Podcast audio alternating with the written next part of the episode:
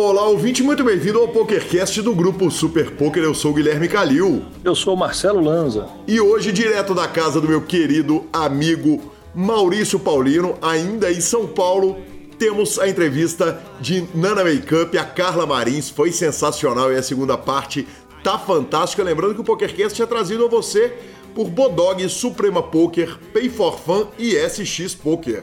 Perguntas, participações, sugestões, promoções e comentários. O nosso e-mail é pokercast.gruposuperpoker.com.br, Instagram e Twitter, arroba Guicalil e arroba Lanzamaia. Nosso telefone é 31 97518 9609 para entrar no nosso grupaço do Telegram ou para mandar áudios que a gente tem muito prazer de tocar aqui no programa. E antes das notícias, claro, a gente traz a Palavra do Bodog Poker. Vai rolar agora a maior série de poker do Bodog, de 23 de julho a 24 de agosto. São 150 eventos bains a partir de 5 dólares e 50 e no domingo, dia 21 de agosto, tem 322 mil dólares garantidos no evento principal e 122 mil dólares no mini evento principal. Cinco dias de evento tune-up de 18 a 22 de julho, bains a partir de 5 dólares e, claro, aquele satélite delícia a partir de 1 dólar. Agora sim, Marcelo Lanza, vamos para as notícias. Encerrando, né? Encerrando não é o último evento, mas encerrando a cobertura do Main Event, começando direto de Las Vegas, evento número 70, 10 mil dólares, No Limit Hold'em Championship World, World Championship. 8.663 entradas, você já sabe, já falamos no PokerCast passado, e o mundo tem um novo campeão.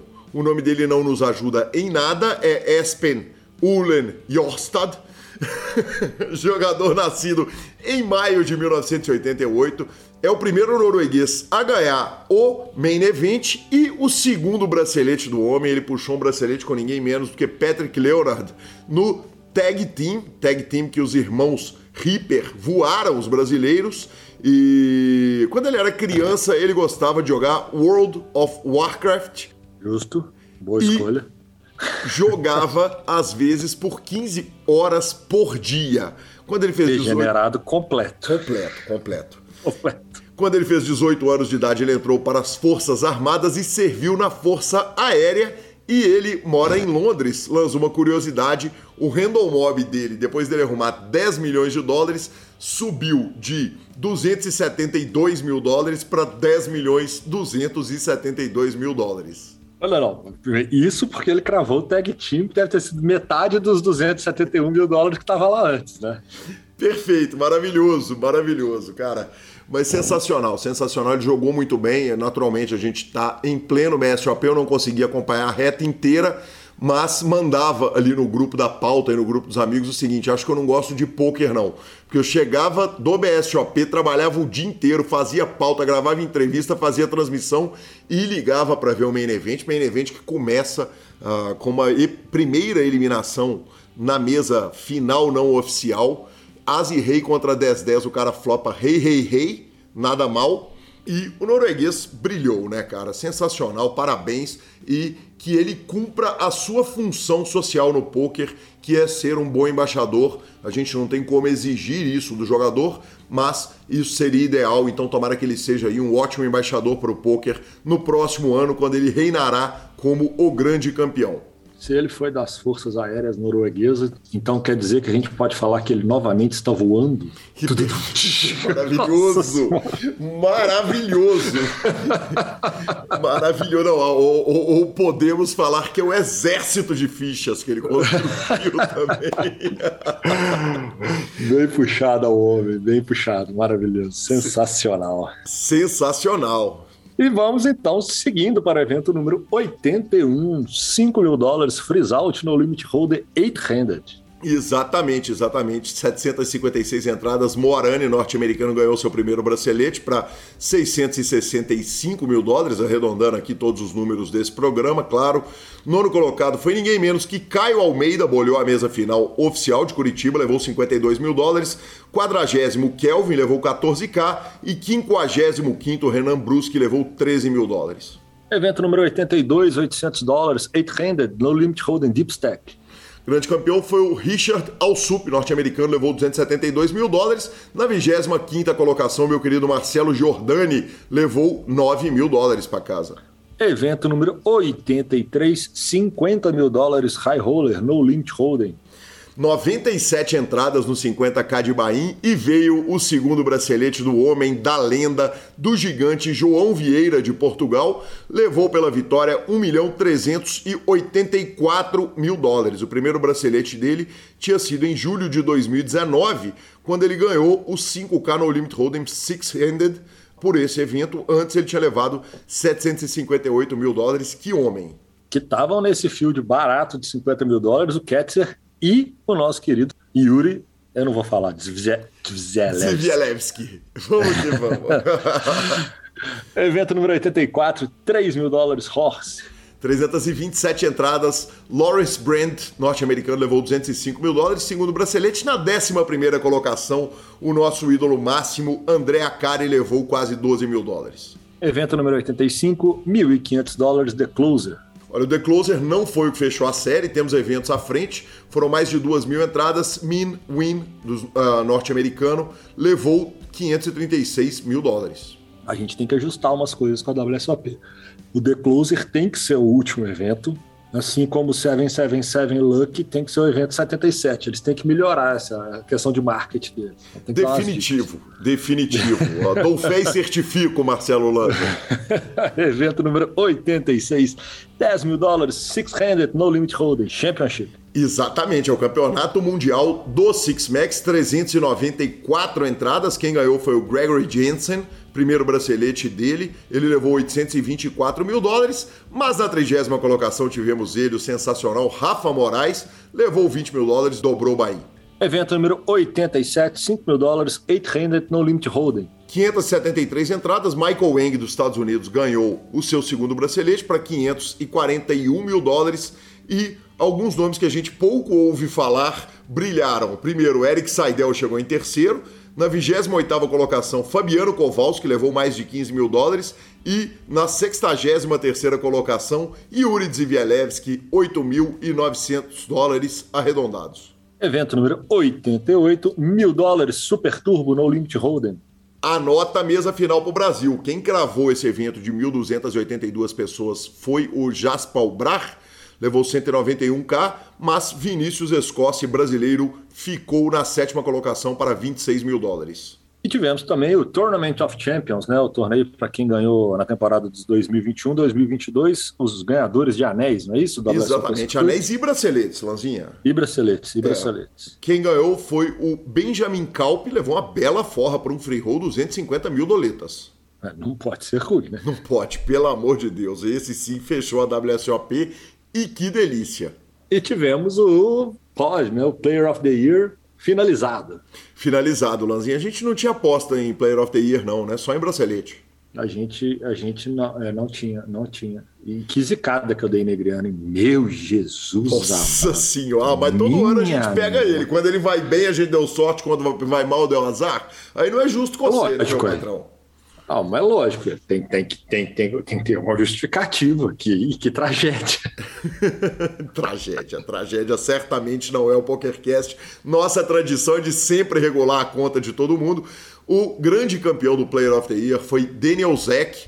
A gente tinha falado a respeito dele, ele já tava, já vinha com a liderança relativamente folgada e acabou com uma pontuação superior a 10% do segundo colocado, 4.530 pontos. O Daniel Weinman foi o segundo colocado, fez 4.040 pontos. Alguns notáveis aqui na nossa lista. Terceiro colocado, Corey Aldemir. Quarta colocação, Sean Dib. David Peters ficou na quinta colocação. O João Vieira, português, ficou na sétima colocação. Na oitava colocação, Lanza, deu Brasil. Imagina o Brasil no top 10 do Player of the Year da WSOP. Quem mais poderia fazer isso? Se não, João Simão Pérez levou 2.735 pontos e o Yuri ficou na 14 colocação. Que homens! Sensacional, parabéns à turma, que evento. Inclusive, ano que vem a gente tinha de combinar com o Senhor também, né? A gente, eu ir de novo e o Senhor também. Cara, faço votos, né? Faço votos que o seu dólar é basta o dólar cair para 40 centavos de real ou eu ganhar na Mega Sena que eu pego Nossa, essa parada. Espera aí que é momento mimimi do PokerCast. Espera aí, momento mimimi. Só esperar acabar. Acabou? Acabou, acabou. Então, beleza. Então vamos, vamos falar agora que acabou, que acabou também foi o BSOP, o Intermillions. Aliás, a gente podia ter combinado você vir pro BSOP, o Intermillions no ano que vem, né, patrão? Porque eu tô aqui e vou ficar até sábado. É verdade. Eu confesso que eu não fui porque a viagem foi meio longa, eu tive que voltar para trabalhar, senão eu teria ido com certeza. Cara, mas foi demais, foi demais. Que evento maravilhoso. Obviamente o ouvinte está ouvindo a voz sacrificada, porque nós vamos falar disso tudo, mas começamos, claro, pelo Main Event, o grande campeão do BSOP, o Intermillions Main Event, foi ninguém menos que Marcelo Medeiros, o jogador carioca que eu já havia narrado na mesa final do Rio de Janeiro, cravou, brilhou, né, um three-handed contra dois jogadores do samba, ele foi lá e voou. Depois do acordo, ele levou os 813.450 reais. Uh, cara, a transmissão foi demais, o carinho foi incrível, a audiência foi animal. Aí nós tivemos vários outros torneios notáveis, importantes que a gente precisa falar deles, e eu começo pelo torneio da minha querida Maísa Basso, esposa do Montanha, e ela cravou o torneio da imprensa, se ela me deu um bad beat que foi parar em todos os Instagrams do Brasil, né? Ah, inacreditável. Como é que é? Mi, mi, mi, mi, Não, inacreditável, cara. Me paravam no salão mais para falar da Bad Beat do Sequela do que para qualquer outra coisa. Foi maravilhoso. Eu torci pela história. Falei, cara, se bater essa, carta do Sequela, vai ser história para a eternidade. Tá eternizada em vários Instagrams. Uh, o Ladies, cara, quem ganhou foi a Ju Vidal, que cravou back-to-back, -back, escreveu o nome na história cravando dois torneios ladies seguidos, impressionante a jogadora carioca. O 8 Game foi cravado pelo Lúcio Antunes, que levou 42 mil. E além de cravar o 8 Game, vou te falar, ele fez as canecas do PokerCast, Lanza. Então quem ganhou a promoção... Opa! Já temos a camiseta e a caneca. Falta eu voltar para Belo Horizonte e mandar para todo mundo, mas vai ser feito na maior pressa. O Mystery KO foi gravado por Lincoln Freitas, que levou 57 mil Não, reais mais para, 43 para. de bounty. É verdade, é verdade. Pode esquece, pode continuar. Porque eu, tô, porque eu sabia que o KO era do, do, do fio. Aí agora que eu vi que o Mystery foi, volta, volta. Exatamente, foram dois Mystery KO. O primeiro foi gravado por Lincoln Freitas, que levou 100 mil reais praticamente. Uh, ele me agradeceu, falou, cara, não existe. A regulada que o PokerCast dará conta da gente é piada de salão. O PLO Dealer's Choice foi cravado pelo ex-flor do BSOP, Giovanni Padua, figura queridíssima. O Freeze Out Knockout, Caio Mansur, que homem também, né? Como, como sai em foto, hein, Lanzinha? Ele gosta de um troféu, viu? Tá Meu louco. Deus. O Mystery KO, esse sim, foi vencido por ninguém menos que meu afilhadinho de casamento, homem querido, do homem do meu coração, Felipe Fio, levou praticamente 70 mil reais para casa e, obviamente, pagou aquela cervejada nervosa, Lanzinha. Eu vou te falar que você perdeu essa festa. Foi uma mesa muito divertida. Foi comportada, foi na padaria, mas foi divertida demais. Estávamos eu, Felipe Fio, Carlinha, o próprio Maurício Paulino, de onde eu estou gravando aqui, de cuja casa eu estou gravando o PokerCast, uh, daqui de São Paulo, e o nosso querido Gui 12. Foi sensacional. Aí, o Crazy Pineapple foi vencido por Marcelo Mesquil, que homem, piada, né? É, ele sem troféu também, ele fica incomodado, ele não, não, gosta não. Não gosta. E Deepstack Turbo, cravado pelo meu querido Danilo Chen, o Danilo Rentinski, da GG Tilt, que homem, foi lá, mostrou que o Mind Coach dele funciona, inclusive para ele próprio, levou para casa 27 mil 570, claro, não estamos falando de todas as vitórias, só das mais notáveis do, do BSOP, dos maiores nomes. E por último, mas não menos importante, aliás, muito importante, o High Roller foi cravado pelo Dário Martins, 435.300 reais. Lanzinha, vou te falar, viu, cara? Terminei de transmitir o main event, eu tava morto. Eles meteram esse heads up na mesa da TV e me botaram para transmitir um BB60 Blind Deep um, um, um, heads up de 60 blinds deep, vou te contar, viu, velho? Foi cruel comigo. eu vi uns pedaços, confesso. Não vi tudo, não, mas eu vi uns pedaços. Cara, mas é... uh, valeu o carinho, valeu a audiência total. Uh, obviamente, o evento foi fantástico. Eu gravei uma entrevista espetacular, espetacular com Carlos Rox e vou gravar outra entrevista que espero que vai ser tão espetacular quanto com o Royal Salute, o Ivan Santana, uma lenda do jogo. E, cara, que evento maravilhoso. Como eu tô feliz de estar aqui em São Paulo. Estico até o final de semana e logo, logo tô aí nas Minas Gerais pra gente poder comemorar sua volta de Vegas. É, as figurinhas repetidas, como sempre, né? É impressionante. Sorte pura mesmo, a turma que costuma arrumar troféu. É... Nosso querido Caio Rei também arrumou dois vice. E, ele estava me falando que ele, é, ele tinha feito uma aposta com a, com a esposa que ele ia pegar 10 troféus esse ano, ele já está com 11. Nós estamos em julho. Quer dizer, não tem o que fazer com esses caras. Ele pode caiafar, pode aposentar então. Mas legal demais, legal demais. Espero, espero estar no próximo, sim. É, se não em Gramado, no Millions, com toda certeza o senhor vai estar. Com, com toda certeza. Né? final de ano estaremos. E ficamos com a palavra da Pay for Fun, sua carteira digital com cartão de crédito pré-pago. A gente falou no programa passado, mas vale repetir porque o número é muito redondo e muito grande, né, Lanzinha? Agora são mais de 300 sites agregados para você mandar ficha, puxar ficha, voltar, manda para esse site aposta, pega o bônus em um, pega o bônus em outro, além do fantástico cartão de crédito pré-pago, que é o que eu uso. Aliás, peguei um segundão lá no torneio numa transmissão da, do grupo Super Poker, arrumei 150 dólares, já saquei Insta, caiu na hora e já estamos usando pelo cartão Pay for Fun aqui em São Paulo. Ficamos com a palavra de Rodrigo Garrido.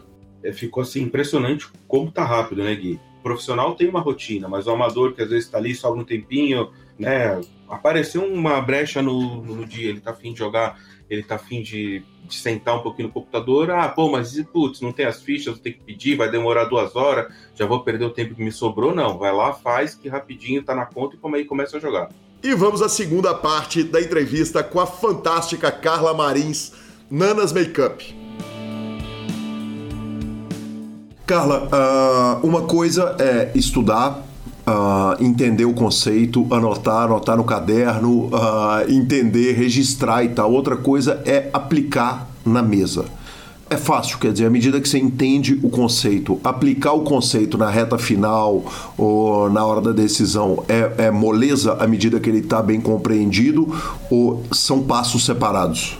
Então, é, eu confesso que eu não separo muito as duas coisas para mim. Eu entendo que olhando externamente, quando eu vamos supor, se eu for analisar um outro jogador, eu consigo analisar o que ele estuda e o que ele coloca em prática. Mas em mim, eu não consigo separar essas duas coisas, fazendo uma autoanálise.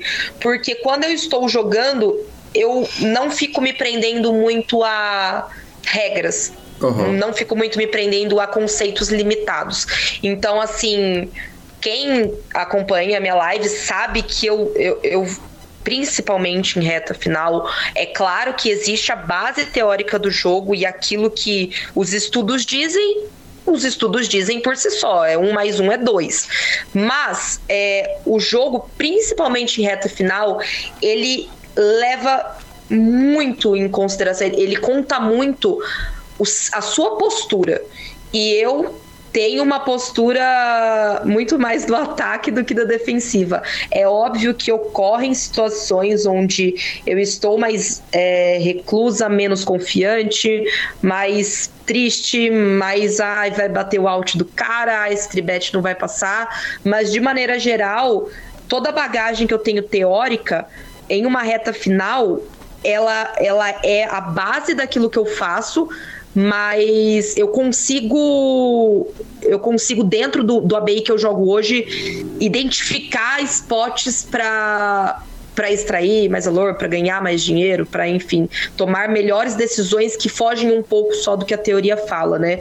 E talvez isso faz ser um, um pouco talvez do, do meu diferencial em, em retas finais mesmo, porque muitas vezes eu vejo a galera muito presa no que na frequência de check raise que ele tem que ter no board AIS AIS 2, sei lá. uhum. whatever. É, e aí o cara quer fazer isso do começo ao fim do torneio. E, cara, beleza, você vai ser lucrativo, mas assim, tudo bem, tá, tá tudo certo. Mas talvez se você se desapegar um pouquinho dessa caixinha, quando você tá numa reta final, cara, vai te fazer ganhar mais dinheiro, sabe? E boas vezes que isso aconteceu, eu, eu, eu tive resultados expressivos por por não ficar presa em que naquele board eu deveria, deveria, deveria. A, a teoria ela, ela, é muito legal, ela faz muito sentido, ela é a base, o fundamento de tudo, mas o jogo ele é feito de pessoas. Uhum. Então, dificilmente eu vou ser um robô a ponto de entender todas as teorias, frequências e tudo mais de maneira adequada, de acordo com cada perfil de vilão. Hum, para que eu consiga explorar ele numa reta final em um spot X sabe? É, então, eu acho que muito para além da teoria, quando a gente fala de, pô, de, de resultados e de retas finais e de o que, que te vai te diferenciar é você se desprender um pouco daquela caixinha, né? É, porque o poker ele é um jogo de pessoas e, e se você tiver muito focado você consegue perceber isso mesmo jogando contra uma máquina, né? Mesmo contra uma outra pessoa que está por trás de um computador, você consegue perceber isso. É, é, até Vou fazer uma consideração que eu me lembrei agora. Quando eu estava na turma micro, eu, eu ganhei um torneio do, de uma série que chamava Micro Millions. Uhum. E era um torneio de 1 dólar e 10 centavos. E começou às 9 da noite. Eu entrava às 8 da manhã na faculdade. E esse torneio acabou às 5 e alguma coisa da manhã. E eu ganhei o título do Micro Millions. É, joguei ele das nove da noite às cinco e pouco da manhã, tendo que entrar para trabalhar para dar aula às oito, mas estava lá e eu me lembro que uma das pessoas que estava na mesa final estava streamando na Twitch, tinha um streamer. Uhum. E eu abri a Twitch nesse momento, porque ele me mandou no chat, estou online, falou alguma coisa assim. E analisar. Ele tava irritado, ele tava queimado. Eu, eu dei uma, uma bad, alguma coisa nesse sentido nele. E ele ficou muito irritado na live, assim. E aquilo fez o cara. Talvez ele poderia ser até o melhor da mesa, assim.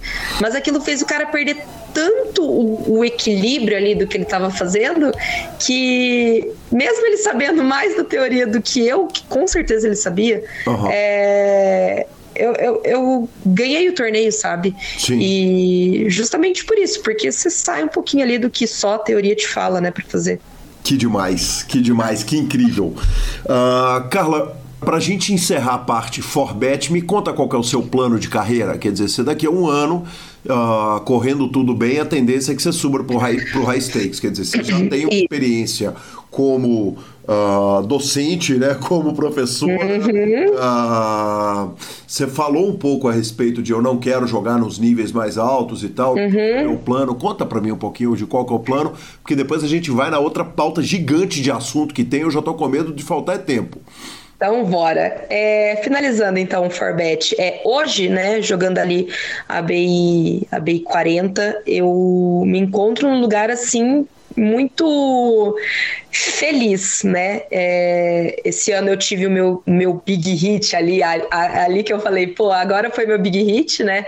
É, no começo desse ano eu fiz um acordo num torneio muito grande, ganhei quase 50 mil dólares e foi realmente o meu big hit, fiquei muito feliz, dei, dei aquela, aquela, aquela explosão. E aí, até esse momento, né, até pouco tempo atrás, o meu plano ele era exatamente esse. Não almejo jogar mais caro, é, meu, meu plano ele era me tornar instrutora dentro do Forbet. Isso era um plano muito claro para mim. Eu queria me tornar instrutora do Forbet. Eu nunca quis sair daqui nunca tive esse plano, e inclusive continuo não tendo esse plano de carreira solo, tudo mais, não, não é um plano que eu tenho. Uh, acredito que eu não estou pronta para isso nesse momento, por N motivos. E mas tinha esse plano, vou me tornar instrutora, quero chegar no time principal, quero me tornar instrutora. Uhum. Ponto. Era esse o meu plano.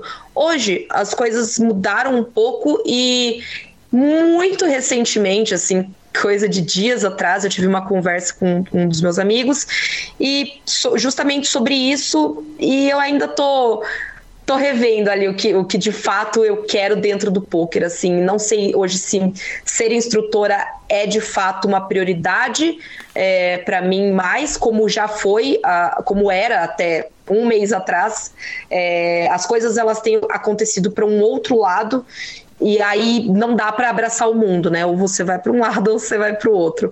E eu sempre quis abraçar o mundo, então eu tô tendo que, que entender ali que, que não dá para abraçar o mundo e, e, tomar algumas decisões. Claro que todo mundo está sujeito a mudanças, mas talvez é, essa questão ali de, de subir os limites começa a se tornar um pouco mais palpável para mim.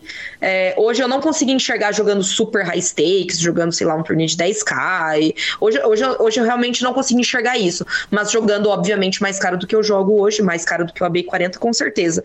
Ali um ABI talvez 100, um ABI 200, talvez eu, eu já consigo olhar um pouco mais para ali. Eu, obviamente, almejo subir de turma, almejo chegar no Elite, que é a turma mais alta do Forbet, é, isso sem sombra de dúvidas. Almejo me sentir cada vez mais segura do que eu do que eu estou fazendo, né, no, no poker, mais segura do que eu estudo, mais segura do que eu falo, mais segura do que eu mostro para quem me assiste. E aí é isso, né? Vou, vou me descobrindo aos poucos. É, o que antes não era não era algo tão palpável, hoje se torna um pouco mais. Antes eu almejava só chegar no principal, me tornar instrutora e é isso aí. Hoje eu já tô putz, talvez não, talvez tenham, tenham outros caminhos para mim e, e, talvez jogar mais caro, talvez uh, me aprofundar mais ali realmente na Twitch e, e vai por aí. Perfeito, essa é a pergunta natural, né? Porque certamente, quer dizer, a Twitch consome um tempo, né? Você está twi sim. twitchando há cinco sim, meses sim. Uh, pela Live Sponsors, que é de Portugal. Isso. Uh, aliás, com o nome No Drama Lhama. Me conta, uh -huh. são três nomes no final das contas. Quer dizer, eu não, não, não sei se eu chamo a se eu chamo a Nana ou No Drama Lhama, que aliás é um nome maravilhoso. O, o No Drama Lhama é engraçado, porque na verdade o nome na Twitch Nanas Makeup já existe. Então, uhum. quando eu fui criar minha conta na Twitch, eu precisava de um nick. E eu falei, ah, o que, que eu vou colocar? E na época, o meu nick no Party Poker era No Drama Lhama. E no, o nick antigo, né, do Party Poker. E aí, por que lhama, né? O porquê das lhamas. Na minha live tem lhama pra todo lado. E o pessoal pergunta da onde, de onde é que surgiu tudo isso. A lhama sempre foi o meu animal favorito. Eu sou apaixonada por lhamas. É, não me pergunte também por quê, porque eu nem sei de onde que surgiu isso. Mas, assim, eu sempre gostei muito de lhama. E aí, quando eu fui criar um nick no Party Poker, é nessa. Né, o brasileiro gosta dos nicks divertidos, né? Então a galera. Né, os meus nicks, os que eu vou criando agora, eu tento sempre colocar uns mais bonitinhos ali, mais diferentes. E aí eu falei, ah, no Drama Lhama fica, fica legal, né? Fica usando rimando. o nome Lhama rimando e Sim. fica sem, sem drama Lhama, fica uma coisa engraçadinha. Eu falei, ó, oh, então vai essa pra Twitch. E aí, quando eu resolvi fazer lives, era o meu usuário. Eu falei, ah, não... e tentei assim, é ver se eu conseguia usar na nas make-up, mas não dava. Daí eu falei, ah, já foi, vai no Dramalhama mesmo e se for para ser, vai ser desse jeito mesmo, não tem problema. Que maravilhoso, que maravilhoso. Você tem a preocupação da Twitch de atrapalhar a evolução como jogadora? Olha, eu tenho repensado sobre isso. É, quando eu fui começar a live, uma das primeiras pessoas que me sugeriu fazer live foi de fato o sketch. E é, conversei com ele em 2020, isso Carla, ainda. Me perdoe te interromper. Quer dizer, claro. na entrada lá no poker, apesar de você ter sido professora, ter sido influenciadora, não tinha até, uh, até recentemente, você não tinha cogitado. Quer dizer, a entrada no poker não tem nada a ver com o fato de ser influenciadora. Ser, nada a ver. Ser jogadora de poker, eu não vou ser influenciadora. Exatamente, nada uhum. a ver com influenciadora. É, mas eu gostava de assistir Twitch. Eu sempre gostei de assistir Twitch de, de poker, assim. Sim. E aí eu lembro que em 2020 o Sketch me convidou para um desafio do Party Poker na, na Twitch. Sim. E foi uma coisa assim, na verdade, é, eu fiz aquela live e, na verdade, assim, eu acho que como era a primeira, me senti um pouco desconfortável ainda, um pouco meio, ai, o que, que eu tô fazendo aqui? Terminei a live e falei, ai, não, não quero fazer isso, não. Eu tava pensando, mas deixa quieto, não, não, não quero. Mas ainda conversei, eu lembro que conversei com o Sketch e ele me falou assim: olha, é muito legal, é, né? Acho que você tem um pouco de perfil para isso, mas toma um pouco de cuidado, porque você está começando a sua carreira e, e realmente tem que ver se esse é o momento, você acha que esse é o momento. Então, assim, ele foi muito muito sábio na maneira como ele me falou, porque ele poderia ter me jogado um balde de água fria ou poderia ter me atirado no precipício, né? Uhum. Poderia ter feito as duas coisas. E ele soube conduzir muito bem. Ele falou: olha, muito legal a ideia, acho que você tem o um perfil, mas pensa bem, dá uma pensada, vê o que, que você acha. Aí conversei com meu marido, ele falou, é, ele foi mais ou menos pro mesmo caminho do sketch. Falei, ah, quer saber? Hum, deixa aqui esse sonho um pouco apagadinho, que acho que não é o momento, isso em 2020. Aí, em, em 2021, quando eu né, comecei a tornar um pouco mais real essa ideia da Twitch, é, na virada ali, principalmente na virada de ano de 2021 para 2022, que eu, eu falei, ah, vou, vou fazer a Twitch, acho que chegou o momento, acho que que dá para ser agora. É, conversei com os meus instrutores, conversei com eles, na verdade, no final de 2021, na renovação do meu contrato, é, e aí expus para eles essa, essa vontade que eu tinha. E aí eles me falaram em relação a isso o seguinte, Carla, é, desde que o que você vá fazer não vá fazer com que você esteja ausente às coisas que são importantes para o time, ou que você deixe de, de lado a tua carreira para focar só na Twitch, por nós tá tudo bem. Tudo aquilo que vá fazer você depender menos do dinheiro, necessariamente menos do dinheiro do jogo, uhum. para nós é melhor, porque você consegue né? Tomar a melhor decisão sem Exato, claro. exatamente. Então eles me aconselharam mais para esse caminho. E eu, na verdade, falei, bom, só vou descobrir tentando, né? Uhum. E janeiro, quando eu comecei a live, foi no final de janeiro, eu estava literalmente no fundo do poço. Emocionalmente, financeiramente, sem sentido da minha carreira, sem saber o que estava rolando, sem confiança, sem... tava assim meio perdida ali, meio sem entender o que, que eu estava fazendo, se era para seguir mesmo esse caminho e a um passo de desistir do poker, assim, realmente a muito próximo de, de falar não vou mais fazer isso, eu vou, vou voltar para a carreira acadêmica. É, e aí comecei a Twitch como também, tipo, ah, vamos tentar e vamos ver o que, que dá, né? Vamos ver se as portas começam a se abrir aqui. E 10, não tinha, não tinha 10 dias de Twitch, eu tive o meu big hit, tirei toda a minha downswing, mudou totalmente a minha vida, minha vida virou de ponta cabeça da, do dia pra noite. E eu tenho plena consciência que isso aconteceu por justamente porque a Twitch me fez focar no meu jogo. Uhum. Engraçado. Porque muitas pessoas falam realmente, foi um conselho do, do sketch, foi um conselho dos meus instrutores, foi algo que meu marido me falou. Toma cuidado para não te fazer perder o foco. Mas muito pelo contrário, a Twitch me trouxe um foco muito grande.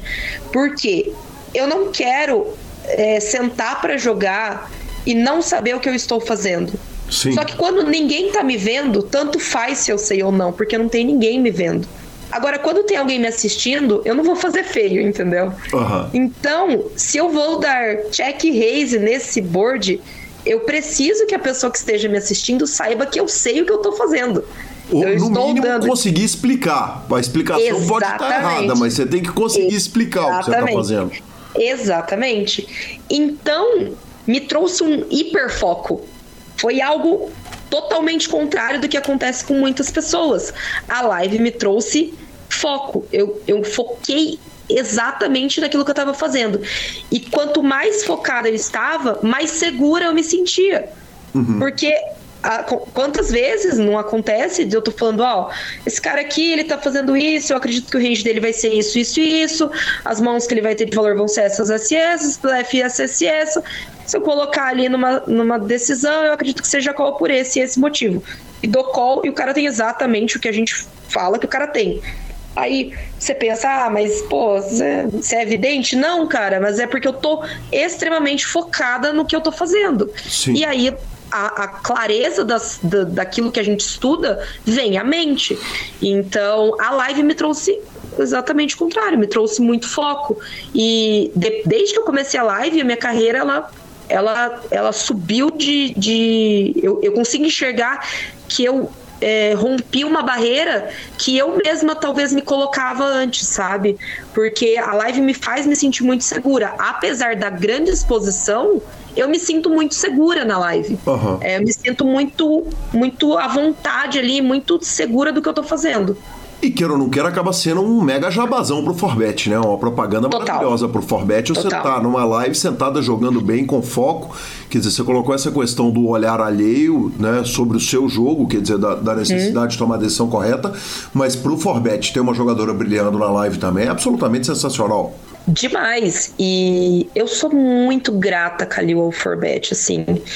Cara, é, já rolaram momentos pessoais, assim, de muitos problemas e que o Forbet foi quem me puxou para cima, assim, coisas que obviamente não não convém, né, entrar tão, tão a fundo assim, mas coisas que, que com certeza só o sketch ali, meus instrutores sabem disso e o quanto que eu sou grata ao Forbet. Então, para mim é um grande orgulho vestir a camisa do Forbet e estar tá ali fazendo a propaganda do time, porque tudo que eu sei de poker vem daqui. Tudo que eu cresci vem daqui. É claro que eu o meu mérito ele não ele não não vai ficar de lado. Eu tenho muito mérito em tudo que eu conquistei. É muito pouco ainda perto do que eu almejo, mas eu é, tem muito mérito.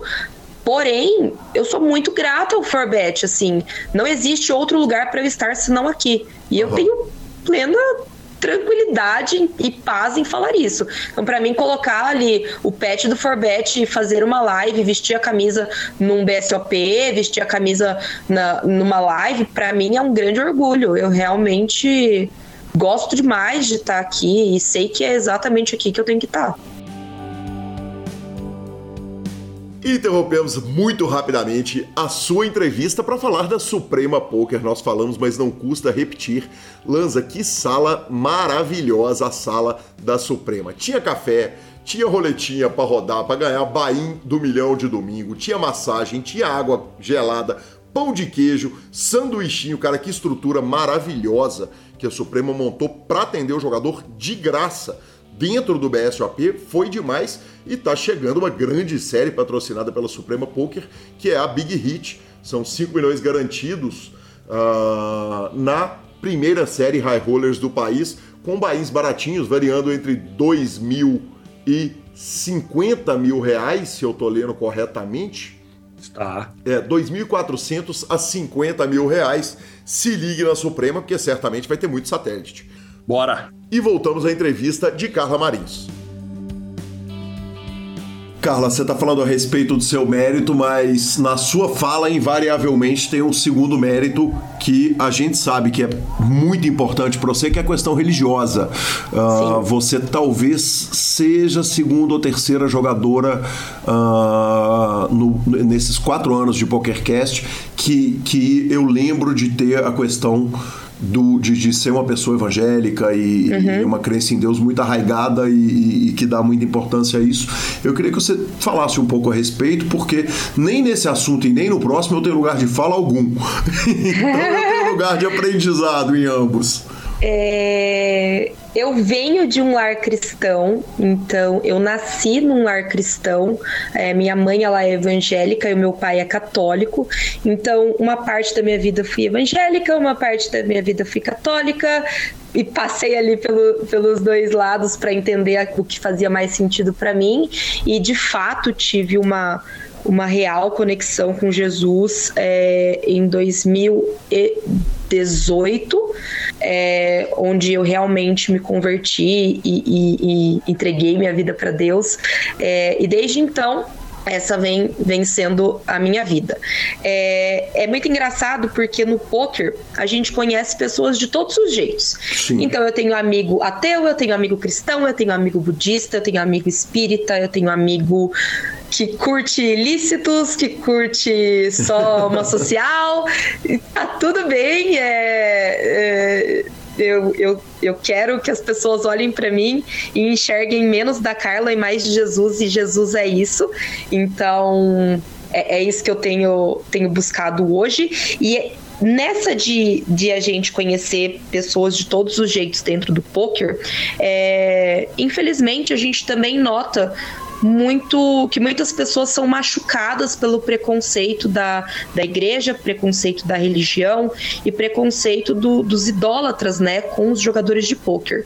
É, hoje nós sabemos que o poker não é um jogo de azar, nós sabemos que o poker ele vem de um lugar de muito estudo, muita dedicação e obviamente que eu jamais é, faria na minha vida alguma coisa que desonre o nome de Deus. Então, justamente sou jogadora de poker porque eu faço isso para honra e glória de Deus e não uh, como num lugar de jogo de azar, apostas de, de azar e, e, e tudo mais.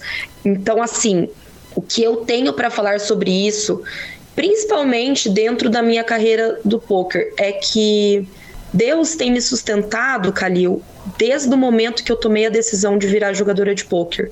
Porque quando eu era só uma recreativa clicadora de botão, eu não conseguia enxergar onde eu tô hoje. Uhum. Eu sei que eu ainda tenho degraus, né? Mas eu só posso falar de onde eu tô, não posso falar de onde eu vou, vou né?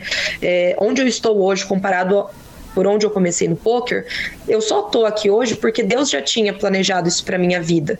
E eu creio que eu estou aqui hoje uh, nesse podcast estou aqui hoje fazendo lives, estou aqui hoje no Forbet, estou aqui hoje com o engajamento que eu tenho, justamente para que as pessoas se sintam atraídas por um Deus que é muito maior do que esse preconceito que a, a religião e a igreja né, colocam assim. É, o Deus que eu conheço, Kalil, ele transformou a minha vida, ele transformou a minha história, ele me sustentou em absolutamente todos os momentos de dificuldade que eu passei. E eu nunca conseguiria passar se não fosse por isso. É, então, a minha missão ela é que outras pessoas conheçam a loucura que é o amor de Deus. Uhum. Porque é muito surreal, é muito fora do racional, né? Acreditar em Deus é realmente uma decisão, é um ato de fé, é você colocar os pés nas coisas que você não enxerga. Mas sem esse, esse, esse chão invisível, eu jamais estaria onde eu estou. E o meu, meu big hit foi né, onde a minha vida mudou. É, eu estava fazendo live, eu estava transmitindo a minha live e eu me lembro de cada intervalo daquele, daquela live, eu entrava no, no quarto, ajoelhava no chão, fechava os olhos e orava aos cinco minutos e pedia para que todas as decisões que eu tomasse elas fossem guiadas por Deus. Então, naquele momento eu estava literalmente cega e eu só fazia as coisas sem entender bem o porquê que eu estava fazendo.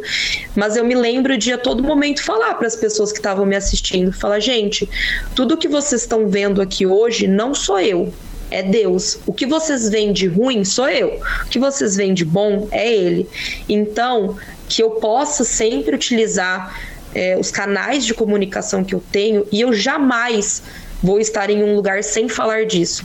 Vocês nunca vão ver um, qualquer coisa que, que eu dê entrevista ou que eu fale, é, que eu não fale de Deus, porque Deus vem em primeiro lugar em absolutamente tudo na minha vida. E não seria diferente na profissão, na minha carreira, porque alguns podem falar, ah, mas você é dedicado, você é inteligente, você.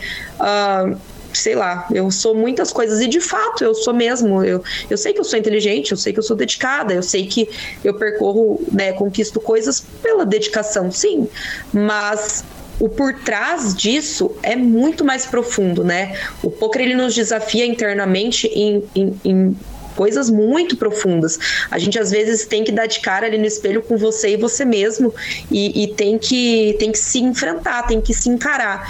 E talvez só pela racionalidade eu jamais daria conta. Eu não tenho, acho que, preparo racional para isso. Então a minha fé, ela vem num lugar principal na minha vida, ela é o primeiro pilar da minha vida. E, e depois todas as outras coisas elas vêm. Né? Tudo, tudo aquilo que vem vem depois. A fé é sempre em primeiro lugar. Deus é, é, é tudo na minha vida. Jesus é o meu único Senhor e Salvador e tudo do poker vem a partir disso. Então sempre depois. Carla, tem algum lugar tem, tem a possibilidade, já houve alguma discussão uh, no futebol, a gente teve os atletas de Cristo, né, que eram comandados ali, se não me engano, pelo Raí, posso estar errando aqui com muita tranquilidade. Não, não, não sabia disso.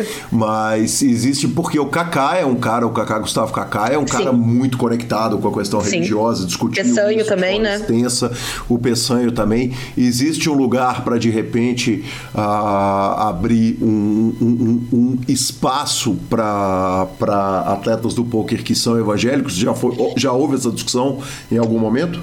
Olha só como Deus é bom e fico muito feliz com essa sua pergunta, porque na verdade já existe. Ah, é... O Peçanho tem, criou um grupo no Discord, nós temos um grupo no Discord. O Peçanho é o, é o principal cabeça ali desse grupo. É, hoje nós temos olhando aqui 93 pessoas. É, e vou, já vou abrir. Quem quiser participar desse grupo, é, nós nos reunimos todas as quintas-feiras às 9 da manhã e pelo Zoom. Então, assim, tenho, claro, tem toda uma ordem ali, mas o Peçanho, ele, ele, ele tá sendo muito mestre no que ele está fazendo e a gente se reúne para realmente conversar um pouco ali sobre a palavra e, e, e a galera fala também sobre pôquer e tudo mais. É, pode me chamar ali no, no Instagram, na, live, que eu mando o link para vocês são todos muito convidados. E além disso, não só para jogadores de poker, mas eu, Carla, tenho um grupo no WhatsApp onde eu ministro uh, as palavras de acordo com uh, os meus estudos bíblicos e eu faço isso quase que diariamente. Então também fica o convite para quem quiser conversar um pouco. É, eu, eu tenho esse grupo e de forma alguma falamos sobre religião, fiquem todos tranquilos, todos são bem-vindos. Se você for ateu e só quiser entender qual que é esse rolê aí de Jesus, cola aqui, vem com a gente. É, tá todo mundo, é todo mundo convidado e só me mandar uma mensagem ali que eu mando o convite. Então, tem esses dois grupos, um com a galera do poker, que é o Peçanho que, que conduz ali a, a, a, a cabeça ali desse grupo, e, e um outro grupo que é o Salvos pela Graça, que é o que eu que eu ministro a palavra. Eu tenho esse grupo há um pouco mais de um ano e é um grupo no WhatsApp e eu mando ali quase que diariamente um pouco ali da, dos meus estudos, dos meus devocionais. Que demais. O meu medo é, na hora que você coloca você no grupo, Peçanha no grupo, é os ateus começarem a mandar mensagem para poder encostar nessa turma. Aliás, Peçanha que uma entrevista já falou que, que quando tiver pronto vai vir. Eu vou aproveitar para reiterar o convite aí para reforçar. Ele é, um, ele, é, ele é uma. Ele é fenomenal mesmo ele é inspirador. Ele, ele me deu entrevista lá no PokerCast, na primeira fase do PokerCast, em 2009, eu imagino. E antes da gente estar no Super Poker, eu estou aguardando e o tempo é dele, naturalmente, quando ele quiser vir. Uh, aproveito para deixar o convite e deixar a porta escancarada. Nana, outra coisa que você me falou é que a, a causa Mulheres no Poker é uma questão importante para você. Como eu disse, Sim. eu não tenho lugar de fala, não tenho lugar de aprendizado, mas tenho uma escuta boa e minhas amigas do poker eventualmente comentam comigo a respeito da quantidade de interrupting e men uhum uhum. que uma mulher é submetida quando entra num clube de pôquer, especialmente para jogar um torneio sozinho, cash game sozinha e tal. Sim. E, e eu deixo aberto para falar e vou perguntar com, com a minha limitação e sem o lugar de fala. Qualquer pergunta que me ocorrer, eu vou fazer e, e me sinto à vontade para para que você fale, não, Gui, isso aí, isso aí você é, tá errado, assim, eu tenho um pouco é, de dificuldade não, com, fique, com tranquilo para perguntar o que, o que quiser. É, essa questão de mulheres do poker, na verdade, essa questão de mulheres em lugares onde a maioria é predominantemente masculina sim. faz parte de mim, porque eu já, ah, sim, né, claro. Faculdade fiz faculdade ali, basta, né? é, exato. Então, eu, eu acho que eu quando eu entrei no poker eu já estava um pouco calejada daquilo, mas é, o poker ele ele vem ali de ele, ele, rola dentro do poker, né? Um machismo muito grande e muito notável. Principalmente porque junto ao poker ainda uh, estão atrelados outras, ou, outras coisas, como infelizmente, né, ou felizmente, enfim, não, não, não me cabe isso, mas a prostituição, alguns jogos de azar. Então, tudo isso faz com que o ambiente é, do poker torne-se um pouco mais tendencioso a esse tipo de situação. É, comigo, Carla, eu não sou muito de jogar live, tá? Uhum. Então, joguei antes de entrar no Forbet. Dentro do Forbet, algumas vezes. Final do ano passado, fui jogar o BSOP. É, mas hoje eu não, não estou dentro dos clubes, então eu não consigo acompanhar dentro dos clubes como que as coisas têm acontecido. Contudo, nas vezes em que eu participei, 100% das vezes ocorreu alguma coisa, alguma falhinha, qualquer tipo de comentário que com um homem jamais aconteceria. É, o que eu penso sobre isso? Extremamente desagradável. É, eu sou uma mulher muito posicionada, muito peituda, eu falo mesmo, eu não abaixo a cabeça. E aí eu penso, não são todas as mulheres que são assim. E quem não é assim? Uhum. Eu, eu me coloco nesse lugar o quanto será que não incomoda, o quanto será que não sofre uma, sei lá, uma, a namorada de um jogador que foi ali jogar um torneio no BSOP para se divertir, não entende muito do baralho, pô, pegou uma carta e os caras começam a dar risada, ou solta uma falinha, ou dá uma indireta, ou chaveca, ou... cara, isso é muito desagradável, isso é chato pra caramba, sabe? Então, assim, nós mulheres, nós temos o papel. Uh, é o nosso papel, sim, representar outras mulheres ali, trazer mais mulheres para isso, incentivar mais mulheres a estarem ali e, e eliminar, fazer o possível para que elimine cada vez mais essa, esses preconceitos mesmo, né? É, no, nas mesas do BSOP, assim, uh, esse último ano que eu joguei, é notório uh, um level, assim, que rola, uma coisa diferente que você vê que que entre os homens isso simplesmente não acontece.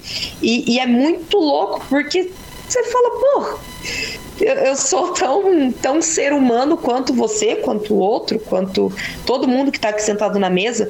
E isso é extremamente desagradável, assim, é bem, é bem desagradável. E aconteceu, assim, quando, quando eu não, não era jogadora profissional ainda, de ouvir, putz, ah, não, não joga com essa menina, porque ela só joga duro. Ah, não joga com essa menina, oh, a menina tá com sorte. Ah, a menina, sei lá, deu sorte, tá ali na FT. Ah, menina deu bad. Então, assim, nunca era pelo mérito, mas sempre por deu sorte, joga isso, faz aquilo. E, e não, tipo, pô, você é boa, você joga bem.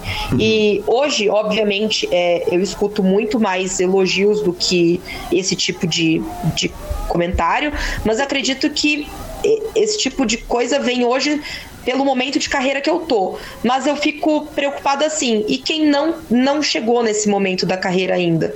É obrigado a, a passar por, por essas falinhas? É obrigado a passar por esses preconceitos? Por esse... Pô, isso é muito chato, sabe? É muito desagradável. E eu, eu, até eu sei que a grande maioria das pessoas que vai ouvir isso aqui são homens, então, homens, meninos, é, fica aqui a dica, cara tente ser o mais cordial e o mais uh, agradável possível. Mulher não gosta de ser chavecada em mesa de poker, mulher não gosta de, de, de ter o seu jogo colocado à prova em mesa de poker só por ser mulher.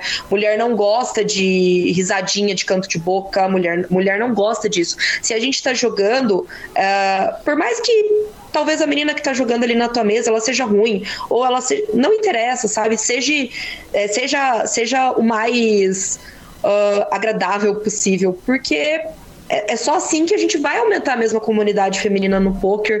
E graças a Deus é, ela tem crescido. Quando eu entrei no Forbet tinha acho que talvez eu e mais duas, três meninas, hoje já tem bem mais, e espero que cresça muito mais. É, mas é só quando a gente vai cortando o mal pela raiz que a gente consegue, né? É, quando a gente vai podando a árvore ali que a gente consegue colher os bons frutos. Então, é uma, uma batalha ali pequena, ela tá uh, enraizada ali no nosso comportamento, ela tá enraizada nas coisas que fomos ensinados, mas a gente tem potencial para quebrar isso. Bacana demais. Carla, tem uma história que eu não sei do que, que se trata. O Murilo me fala a respeito de um sonho do amigo do Chico. E eu não sei Nossa, qual é o sonho. Sim. Então, se você puder dividir com a gente a história, vai ser muito bem-vinda. Se puder, né? Também, porque eu não sei do que se trata. Não, a última posso. vez que eu fui perguntar a respeito de uma história dessa, apareceu uma coisa que, pelo amor de Deus, foi na entrevista do Gui 12. então tenho medo de perguntar sobre histórias de amigos que eu não tenho spoiler. Ai, não, eu só, eu só não eu não só posso contar, como eu tenho um enorme prazer em contar essa história. Que bom que o Murilo me lembrou disso. É, cara, essa história ela, ela é incrível e, e ela vem do, da experiência com Deus, obviamente. Em 2020, final de setembro de 2020, como eu falei, eu tava naquela minha primeira down swing, né, que foi a, a primeira casca que eu criei ali dentro do poker devia estar tá perdendo em torno de uns 15 mil dólares. Se para alguém que jogava BI 18, eu tava muito ferrada. Uhum. E muito. Me sentindo assim, tipo, isso aqui, cara, deu tudo errado. O que, que eu vou fazer daqui para frente? Eu não sei para onde eu vou fazer. E assim, muito triste, chorava muito, terminava o grind e chorava, e terminava o grind e questionando: será que isso é para mim? E, e assim, muito apegada a Deus, muitíssimo apegada à minha fé e, e, e tendo mesmo revelações de Deus de que era para eu continuar ali, porque por mim, pelas minhas mãos, eu teria desistido. É, mas nesse momento ali de muita, muito questionamento, é, o meu marido, ele tem um amigo que eu não conheço. É, estou junto com meu marido há seis anos e eu nunca conheci esse amigo dele. Mas é um amigo que ele tinha da época que era solteiro, um, um, um grande amigo dele. E nunca conheci, nunca o conheci pessoalmente, nunca conversei com ele, mas enfim, estava aí nessa fase de, putz, muito difícil, muito difícil, todos os dias, assim, era um sacrifício sentar para trabalhar porque dava tudo muito errado e estava no final do meu contrato com a turma White. E eu tinha chegado a ficar bem up assim no meu contrato. Tinha chegado a ficar, sei lá, 20 e poucos mil dólares up por um ABI baixo, né? Então tava bem legal o que tava rolando. E eu tinha perdido quase tudo. E eu falei, cara, que droga, tava no final do meu contrato. Falei, meu, deu, deu, deu ruim aqui. O final do é... contrato é hora de sacar? Depende do que você combina ali com seus instrutores no decorrer do, do seu contrato. Uhum. Normalmente, quando você vai, vai ficando ali com um profit legal e tal, você consegue fazendo saques saques ao longo do seu contrato. Não necessariamente você precisa chegar no final do contrato para sacar. Uhum. Mas o que aconteceu comigo é que eu tinha feito alguns saques, não tinha sacado tudo, mas como eu peguei uma down, eu já estava em make-up. Uhum. Então, eu não ia ter nada para sacar e eu também corria o risco de talvez nem subir de turma, porque como eu, na minha cabeça, né, óbvio que, que não é isso que faz você subir ou não, mas na minha cabeça eu pensava, ai, não vou subir de turma, vou ficar para trás e tá, nossa, mas dava tudo muito errado, eu tava muito ferrada e nada dava certo e só parecia que piorava. E aí, é, o meu último dia de contrato era uma segunda-feira. É, eis, eis que sábado eu durmo assim, chorando, dormi chorando, assim, copiosamente, muito, muito triste. É, e no domingo, eu lembrando, né, que eu tenho muita fé e que eu oro muito, e que eu tenho uma conexão muito grande com Deus. É, domingo eu acordo de manhã e o meu marido olha para mim e fala assim: o meu amigo me mandou uma mensagem. É, chama Tom, esse amigo dele falou: Tom me mandou uma mensagem. Ele sonhou com você. E ele mandou essa mensagem na madrugada do sábado pro domingo. E ele, a mensagem dizia assim: Oi, Chico, tudo bem?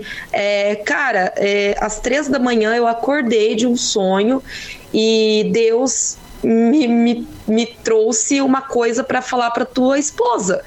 E assim, fala para ela. Eu não sei o que, está acontecendo, mas fala para ela. E esse amigo dele escreve nessa mensagem. É, então Deus mandou dizer para ela, para ela não se preocupar, para ela ficar tranquila, porque vai dar tudo certo. Uhum. E a hora que o Francisco me fala aquilo, eu começo. E ninguém sabia que eu tava passando por aquele momento. Assim, muito menos o amigo do meu marido. Sim. Hum, jamais. Não tem a menor chance de alguém ter falado para esse cara qualquer coisa desse tipo. Não tem a menor possibilidade. Então, se não Deus, não existe outra hipótese, né? E quando o Francisco me fala aquilo, eu começo a chorar muito, sim. Eu, nossa, foi meu Deus, eu falei, o que está acontecendo? Porque parecia que o meu, meu choro tinha sido ouvido, porque Deus falou para mim, falou, se acalma, vai dar tudo certo. Domingo, acordei para grindar. E passei para o dia 2 do bendito do Phase de 22 dólares. No domingo eu passei para o dia 2, que era na segunda. E o meu último dia de contrato era na segunda-feira. Sim. Então, eu passo para o dia 2, que é na segunda-feira. Chega na segunda-feira, eu passo para o dia 3. Sim. 20, 20 algumas coi alguma coisa left. Então, eles estendem o meu contrato por mais um dia para que eu possa jogar esse dia 3 ainda dentro do time, né? Porque para claro. poder fazer parte do contrato. Deu Bahia no, no, no, no né? Deu Bahia na, Exato. Na, na, naquele contrato, tá valendo, né? Exatamente. E aí eu ganho 27 mil dólares, tiro o meu make-up, tiro a minha downswing, saco um bom dinheiro e subo de turma no último dia de contrato. Que coisa maravilhosa, que coisa maravilhosa. Ana, que fantástico. Foi, foi, real, foi realmente, foi realmente muito surreal.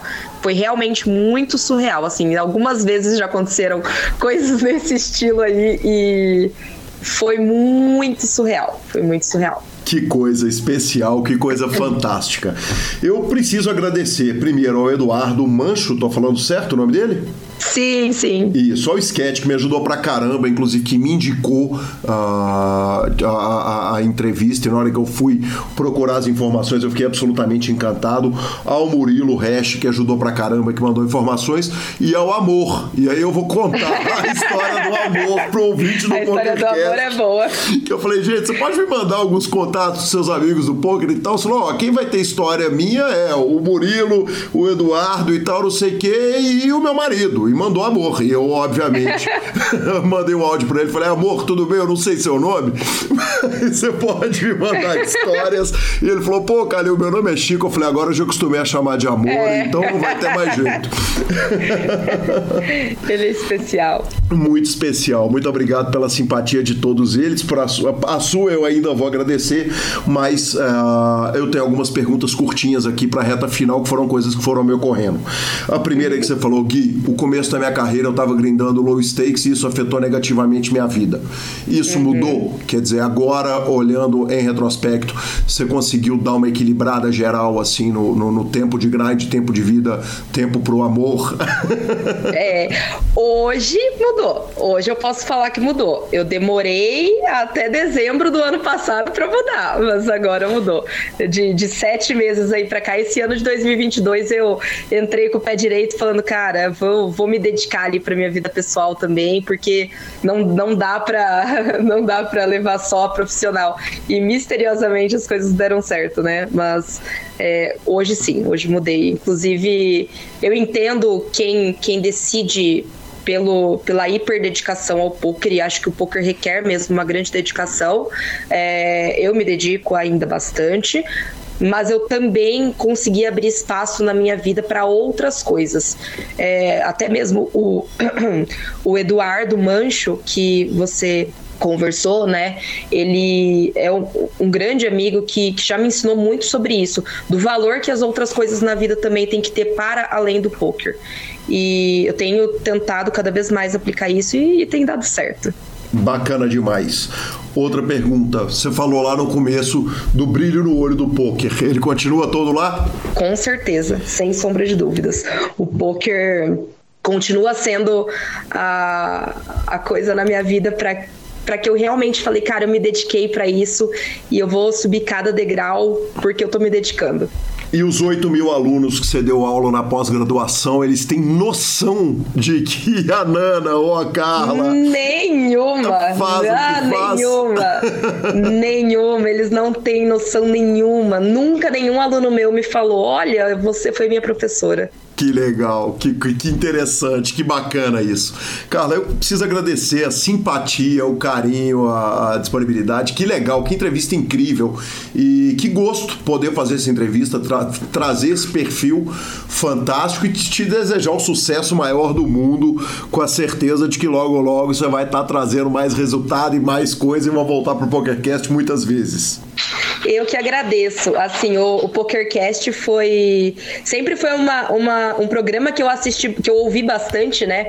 É, tem duas entrevistas, principalmente, que são as que eu já ouvi, sei lá, no repeat ali diversas vezes, que é a do Boteon e a do Yuri, que são nomes que para mim é são grandes inspirações mesmo. É, o Boteon muito pela história de vida dele, o Yuri muito pela dedicação dele e por outros pilares da vida dele, é, que admiro muito. E eu olhava assim para o PokerCast muito como algo talvez inatingível mesmo, né? Não, não inatingível, mas assim, algo distante do, de mim.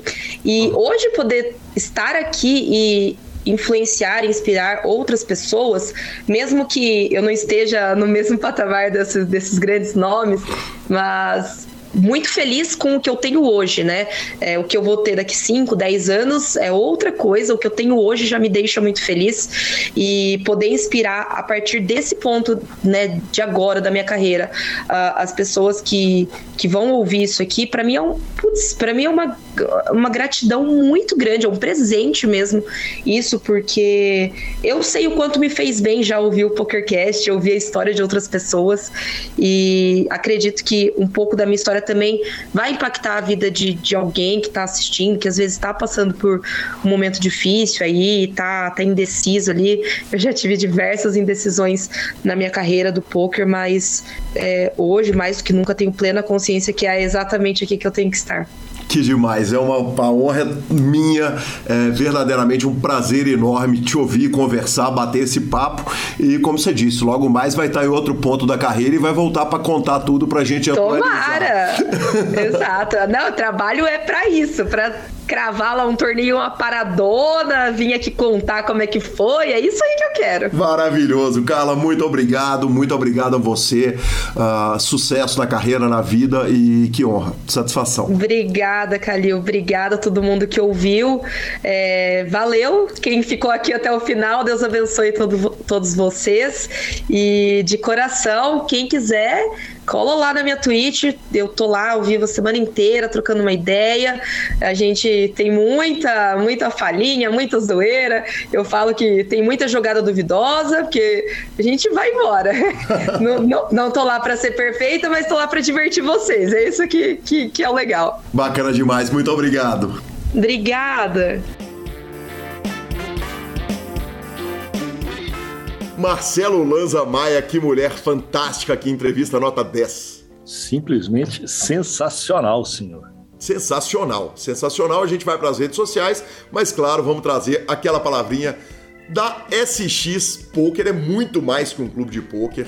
A SX é maravilhosa, tá na Suprema, é fácil de depositar, é fácil de sacar. Você pode ser agente do site entre para a SX, avise a SX que você chegou a eles pelo PokerCast. Aliás, Lanza, você tá bonitão com a camisa da SX aí. Quero uma dessa, hein? Tá na hora da gente sortear algumas para os ouvintes do PokerCast que abrirem conta lá. Fechado. Eu vou, vou, vou arrumar uns. Também chegou os bonés, os bonés também estão bolados. Vou, vou, vou pegar uns brindes para nós. Aí sim, aí sim. Agora conte pra gente então que a gente já vai assaltar os brindes ali em Marcelo Lança.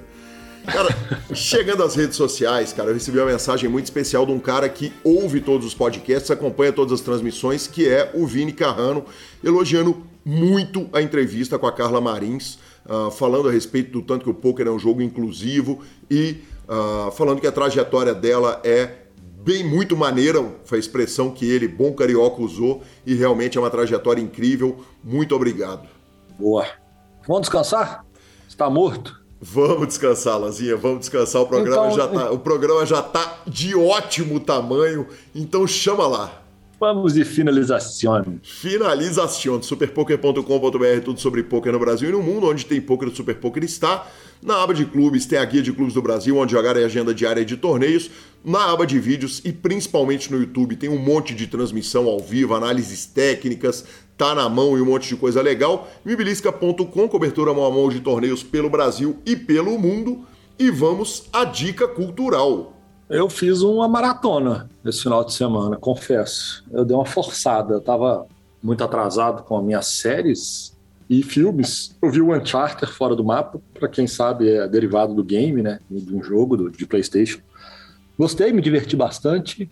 Vi Morbius, achei nota 2,5, 3, fraquinho. Marvel, Marvel, vão acertar a linha aí, minha filha. O que está acontecendo com você? Você tem potencial para mais que isso.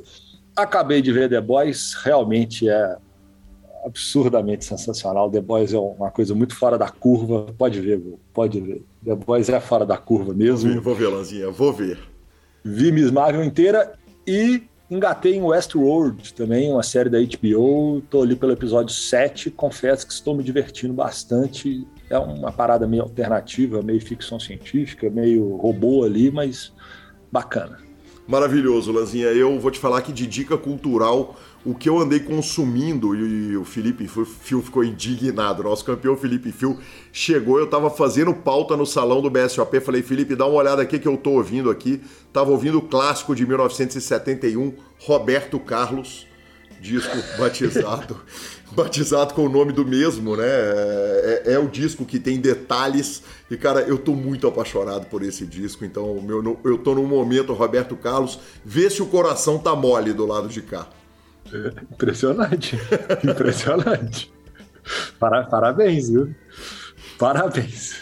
Arroba Gui Caleu e arroba Lanza Maia são os nossos Instagrams e Twitters. Estamos no Spotify, Deezer, YouTube, Amazon Music, onde você ouve podcast a gente está. Nos indique, nos dê cinco estrelas. E a edição é do fantástico Rodolfo Vidal. Um grande abraço a todos e até a próxima semana. Valeu!